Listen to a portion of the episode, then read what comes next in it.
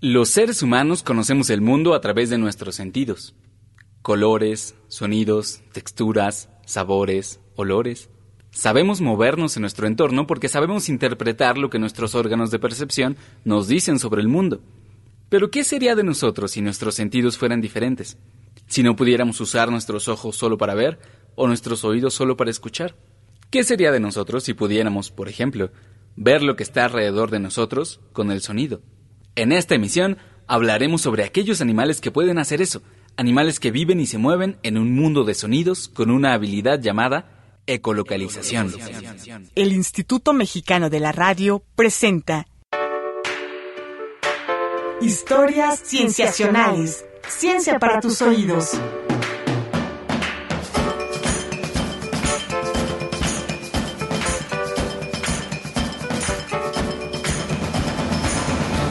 Bienvenidos a Historias Cienciacionales. Mi nombre es Víctor Hernández y en esta emisión hablaremos de ecolocalización. No nos dejemos engañar por esta palabra larga y técnica. La ecolocalización es un fenómeno que conocemos bien, aunque con otro nombre, y en realidad es fácil de comprender. Una definición sencilla sería que la ecolocalización es la capacidad que tienen algunos animales de ubicarse en el espacio e identificar objetos escuchando los ecos de sus propios sonidos. Si esto les parece familiar, es porque lo conocemos en una tecnología humana, el sonar. Podríamos decir que la ecolocalización es el sonar de los animales. De hecho, algunos lo llaman así, biosonar. Pero lo cierto es que los animales lo inventaron primero, así que lo más adecuado sería decir que el sonar es una ecolocalización artificial. Ahora sabemos que hay muchos animales que pueden usar la ecolocalización, con distintos grados de sofisticación. Todos sabemos de los murciélagos, que son maestros de la ecolocalización. No todos pueden hacerlo, por cierto, pero la mayoría sí. También muchos mamíferos marinos, ballenas, delfines, marsopas, orcas. En la segunda parte del programa hablaremos con un especialista en estas especies sobre la ecolocalización. Hay también algunas especies de musarañas que se mueven en sus madrigueras oscuras con estabilidad. Algunas especies de aves, los vencejos de cuevas y los guácharos, que son una especie sudamericana, pueden volar completamente a oscuras por medio de la ecolocalización. E incluso los humanos podemos aprender a ecolocalizarnos con limitaciones. Y esto ha ayudado a muchas personas ciegas. De eso hablaremos más adelante en el programa. Por ahora, Hagamos un pequeño ejercicio tomando como ejemplo la ecolocalización de murciélagos para comprender mejor cómo funciona este fascinante fenómeno. Para este ejercicio necesitamos completo silencio. No, completo silencio. Eso. Los murciélagos emiten sonidos en frecuencias variadas, según el ambiente que los rodea. Lo más común es que hagan sonidos a frecuencias muy altas, que el ser humano no puede percibir, pero esos sonidos pueden grabarse con equipo especial y modificarse para que podamos darnos una idea. A continuación, escuchamos el sonido de un murciélago de la especie Pipistrellus pipistrellus. El murciélago emite este sonido mientras vuela y sabe reconocer cuando ese sonido regresa en forma de eco, después de rebotar en un objeto, en la pared de una cueva o, en el mejor de los casos, en un suculento insecto nocturno. La ecolocalización de los murciélagos es posible porque tienen dos receptores de ecos, es decir, sus dos oídos. De una forma parecida a como nosotros usamos los dos ojos para darnos una idea de la profundidad del espacio que nos rodea, los murciélagos usan sus dos oídos al mismo tiempo para analizar los ecos que regresan. Trataré de ejemplificarlo. El animal emite su sonido. Hola, hola, hola. Luego, el eco regresa en momentos ligeramente diferentes a cada oído. Hola, hola, hola, hola. Con esto yo ya sé que el objeto no está a la misma distancia de mis dos oídos, porque si no el eco habría llegado al mismo tiempo. Va otra vez. Emito un sonido. Eco, eco. Y regresa en momentos ligeramente diferentes a mis dos oídos. Eco, eco. Calculando la diferencia entre estos dos tiempos, puedo estimar la distancia y la posición del objeto frente a mí. Claro, esto los murciélagos lo hacen de manera casi inmediata, lo cual les permite cazar con una agilidad sorprendente a los insectos nocturnos más escurridizos. La ecolocalización es una habilidad sorprendente, que tardamos un buen tiempo en descubrir, porque ¿cómo íbamos a imaginar que los murciélagos y otros animales podían ver con sus oídos? A continuación, les platicaremos de los primeros estudios que se hicieron sobre este fenómeno en nuestra sección Momentos en la Ciencia. Momentos en la Ciencia. Esta historia comienza en 1793, en Italia, dentro del laboratorio de Lazzaro Spallanzani, conocido en esos tiempos como el obispo de Padua. A él le llamaba mucho la atención cómo algunos animales podían viajar por el cielo nocturno aparentemente sin ningún problema de orientación. Primero, estudió búhos. Los metió a su laboratorio y les apagó todas las velas. Casi todas las aves se negaron a volar, pero las que se animaron terminaron conociendo de cerca las paredes. Aparentemente los búhos no podían volar en completa oscuridad. Fue entonces que decidió estudiar otros animales, los murciélagos. Spallanzani se asombró cuando notó que los murciélagos volaban sin ningún problema completamente a oscuras, por lo que decidió agregar un poco de dificultad. Colocó alambres con campanas en todo el cuarto para observar, o mejor dicho, para escuchar, qué tan precisos eran los murciélagos en sus movimientos. Así notó que no solo podían volar sin problemas en el cuarto oscuro, sino que también lo hacían con absoluta precisión, pues de acuerdo con sus anotaciones los animales no tocaron ninguno de los cables que había preparado. Envió sus resultados a la Sociedad de Historia Natural de Génova, y poco tiempo después recibió una carta de un zoólogo suizo, Charles Jurain, quien le contaba que había hecho los mismos experimentos que él, pero también les había tapado los oídos a los murciélagos. Palanzani se apresuró a repetir su estudio y encontró que los animales se volvían torpes si no podían usar sus oídos. Junto con Jurain, Palanzani concluyó, los murciélagos requieren del sentido del oído para poder encontrar su camino. Sin embargo, no a todos les encantó esta conclusión, y quien dirigió la batuta de la crítica fue Georges Cuvier, un aclamado naturalista francés, quien argumentaba que la habilidad de los murciélagos de pasearse en la oscuridad podía explicarse de otras formas, por ejemplo, por el sentido del tacto en la superficie del cuerpo o por las membranas de las alas. La explicación de Cuvier perduró más de un siglo, pues eso parecía más plausible en esas épocas que pensar que de alguna forma los murciélagos podían ver con los oídos. Eso cambió definitivamente en la década de los 30 del siglo pasado. Varios científicos volvieron a estudiar a los murciélagos y a dar hipótesis sobre cómo podrían percibir el mundo a oscuras. Pero fue un estudiante de biología de la Universidad de Harvard, de nombre Donald Griffin, quien revisó las hipótesis de sus predecesores, las meditó y decidió someter a experimentación una de ellas en particular, que decía que los murciélagos emitían sonidos de alta frecuencia al volar. Para ello, Griffin visitó al profesor de física, George Washington Pierce, quien era el único en el mundo que poseía un aparato de sonidos supersónicos. Pierce, de manera entusiasta, invitó a Griffin a experimentar con murciélagos y con su aparato. Y al hacerlo, lograron encontrar que esos animales sí emiten sonidos de alta frecuencia de manera ocasional, publicaron sus resultados sin mencionar nada sobre la localización. Después de eso, Griffin planeó otro experimento junto con un compañero, Robert Galambos, para probar si los sonidos de alta frecuencia servían en la localización. Fue entonces, nuevamente con la ayuda del aparato de Pierce, que encontró que los murciélagos se lograban ubicar escuchando los ecos de sus propios sonidos. A esa habilidad, Griffin la llamó ecolocalización.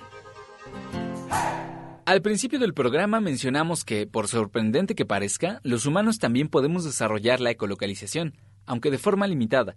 A fin de cuentas, los murciélagos y nosotros somos mamíferos y nuestros cerebros son similares en cierto grado. No tenemos las adaptaciones físicas tan complejas que ellos poseen, pero sí tenemos un cerebro muy plástico. Eso es precisamente lo que nos permite desarrollar esa habilidad. Si esto todavía les suena a fantasía, trataremos de convencerlos en la siguiente sección. Ciencia en el mundo. Ciencia en el mundo.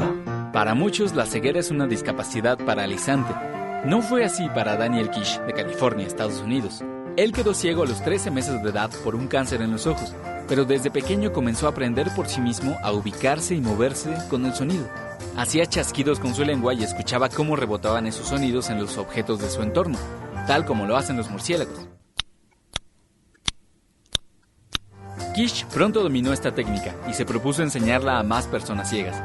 Al día de hoy, lidera una organización internacional llamada World Access for the Blind, Acceso Mundial para los Ciegos, dedicada a la enseñanza de la ecolocalización. Con esta habilidad las personas pueden jugar fútbol, básquetbol, andar en patineta y en bicicleta, escalar árboles o hasta hacer montañismo, todo por su propia cuenta. Aunque se sabía desde años atrás, Daniel Kish ha demostrado definitivamente que los humanos somos capaces de desarrollar un sentido de ecolocalización muy similar al de los murciélagos. Pero ¿cómo se logra esto?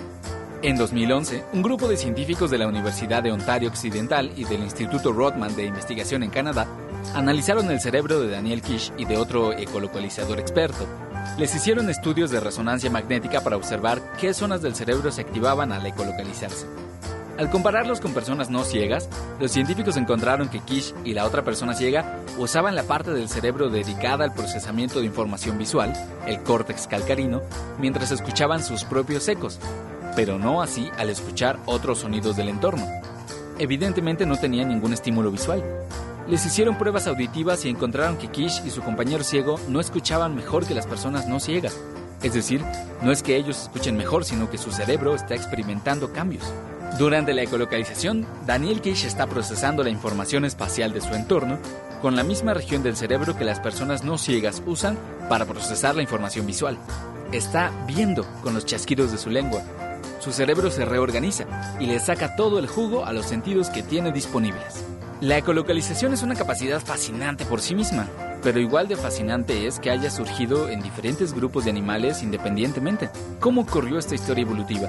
En la siguiente parte del programa hablaremos con Luis Medrano González, investigador de la Facultad de Ciencias de la UNAM, sobre un grupo de animales que, como los murciélagos, también son expertos en ecolocalización, los mamíferos marinos. Ya regresamos. Vamos a un corte y regresamos. Tú escuchas historias cienciacionales. Ciencia para tus oídos. Ciencia para tus oídos.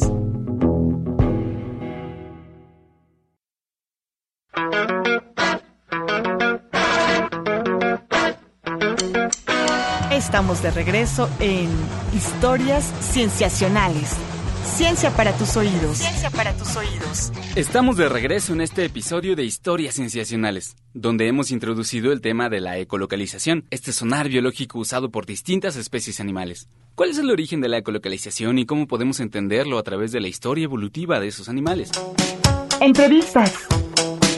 Para hablarnos de ello, tenemos en cabina a Luis Medrano González, doctor en ciencias, investigador de la Universidad Nacional Autónoma de México y profesor de tiempo completo de la materia Adaptación de los mamíferos marinos a la vida acuática en la Facultad de Ciencias. Bienvenido Luis, ¿cómo estás? Muchas gracias Víctor por esta invitación. Estoy muy muy contento de estar con ustedes y de compartir este espacio con su audiencia. Gracias, gracias. Nosotros también estamos muy contentos de que estés acá con nosotros. Luis, queremos comenzar preguntándote. Tú en tu laboratorio te dedicas a estudiar los mamíferos marinos desde distintos frentes de investigación, pero dando especial énfasis a su evolución biológica y a su conservación. Entonces, simplemente para entrar un poco en confianza, nos gustaría que nos contaras qué fue lo que te llevó a interesarte por estos animales y su biología. Bueno, a mí estos animales me interesaron como a muchos jóvenes porque pues son muy son muy bonitos Sí, el medio en el que viven este es un medio fascinante para mí como para muchos otros jóvenes, pero con el paso del tiempo, digamos desde que fui estudiante hasta que me convertí en, en un profesor de tiempo completo, te aprendí que el estudio de estos animales se presta muy bien para estudiar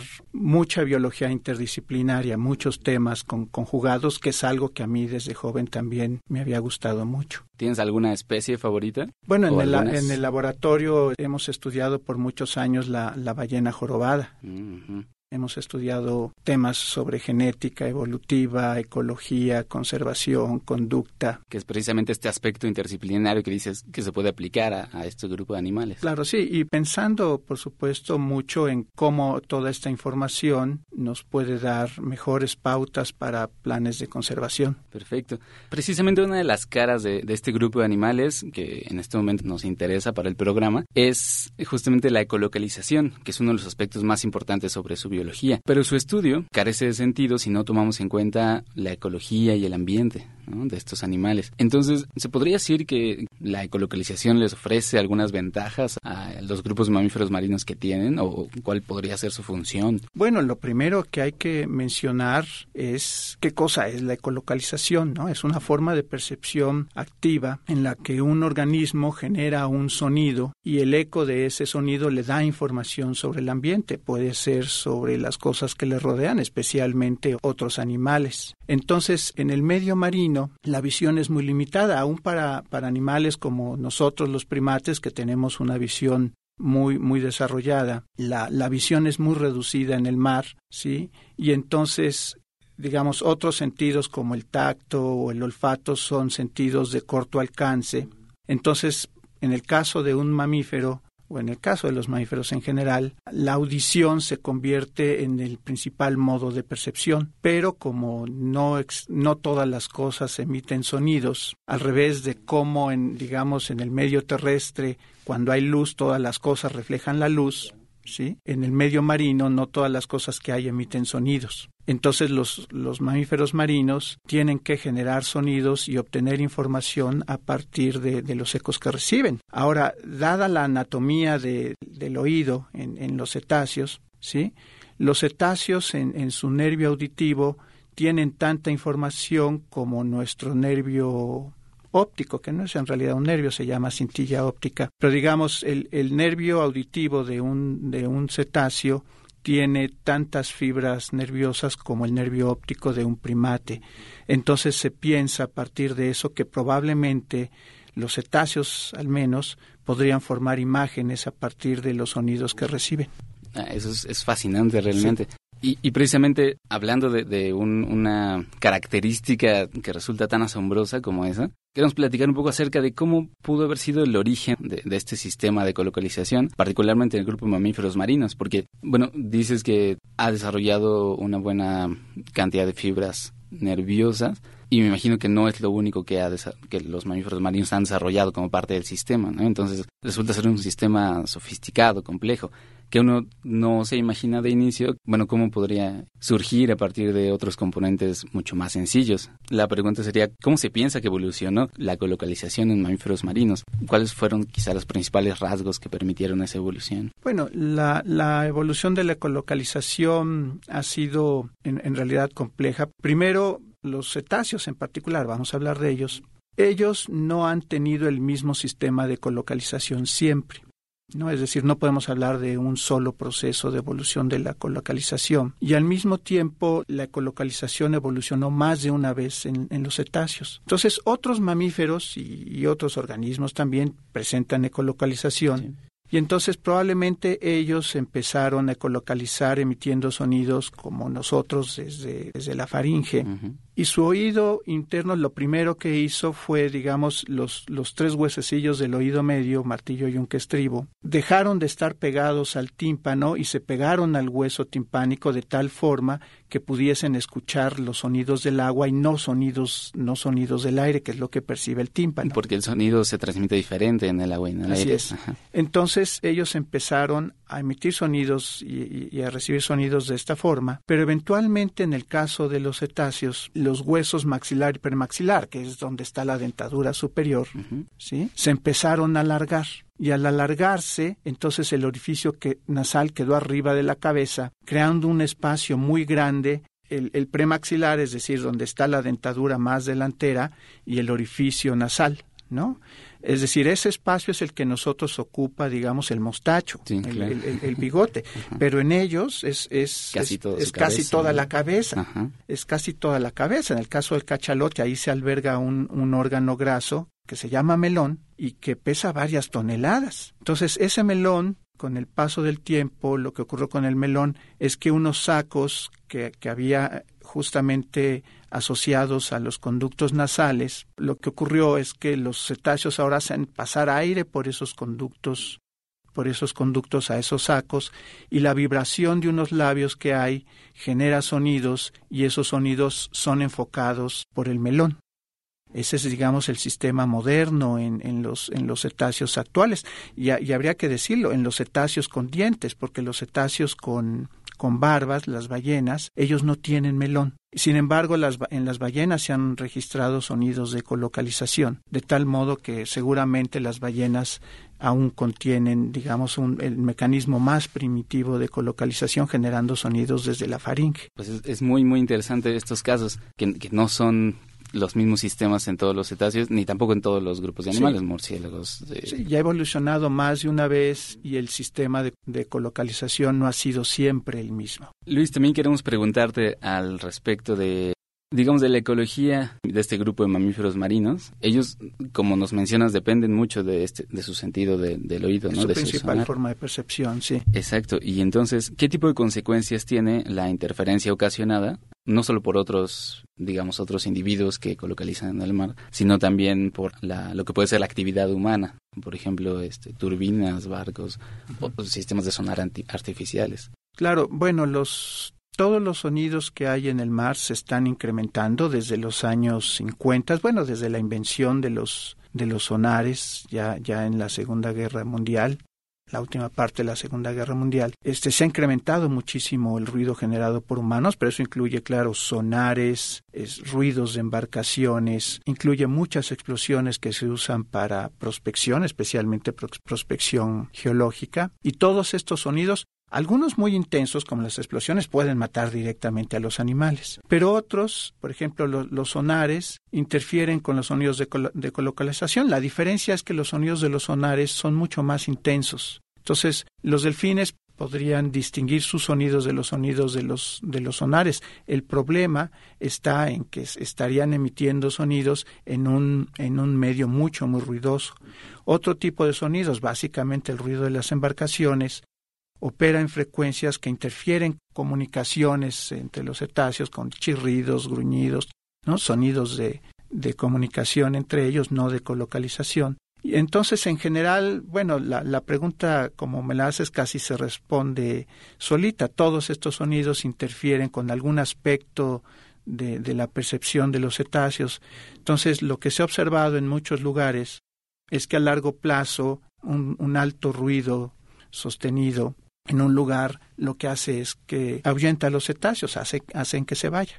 que se vayan de ahí, ¿no? Eso es muy, muy, muy claro el caso, por ejemplo, de las ballenas grises en Japón, de las mismas ballenas jorobadas en la isla Oahu, que es la, la isla más poblada de, del archipiélago hawaiano.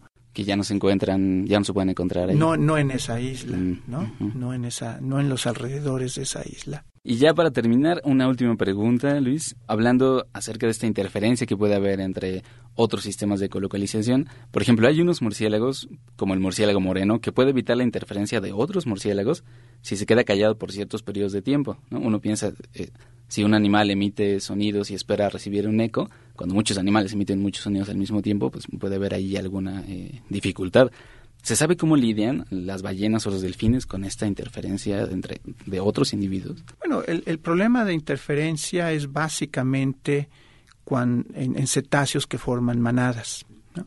Entre distintas especies, bueno, distintas especies tienen distintos patrones de colocalización, distintos sonidos muy, muy diferentes, lo suficiente como para que ellos puedan distinguir qué cosa es un sonido de su especie y cuál no. Hay especies, por ejemplo, muy grandes que emiten sonidos más potentes, eh, de, menor frecuencia, otras especies que emiten sonidos de menos frecuencia, de mayor frecuencia, perdón, menos potentes.